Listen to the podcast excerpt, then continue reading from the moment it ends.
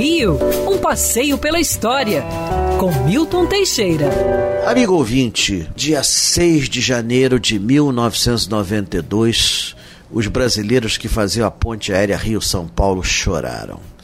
Nesse dia decolava o último avião Electra, o último turbohélice da série que seria substituído por um moderníssimo avião a jato.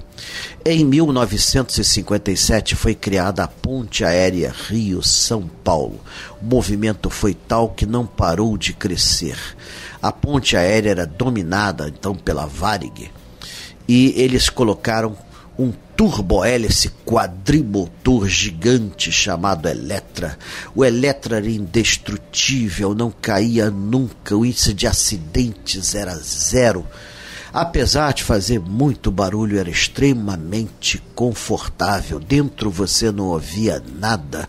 O serviço de bordo era serviço de bordo, com lanchinho, tinha comida mesmo, talher de metal. É, é a faca de aço inox, garfinho, colher de aço inox, as aeromoças com aquela roupa azul com galões dourados, nossa, eram elegantíssimas o Eletra transportou milhões de pessoas na ponte aérea sem incidente de espécie alguma.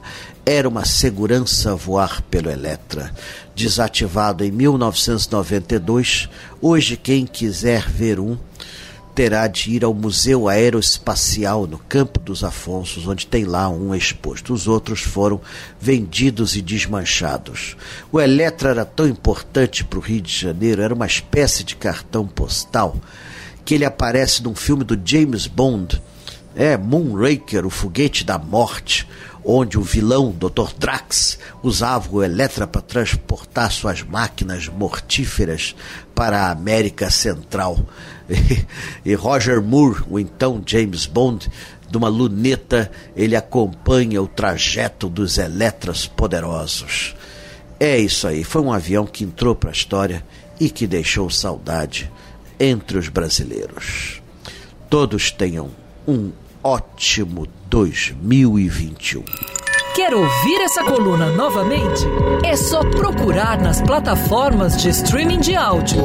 Conheça mais dos podcasts da Band News FM Rio.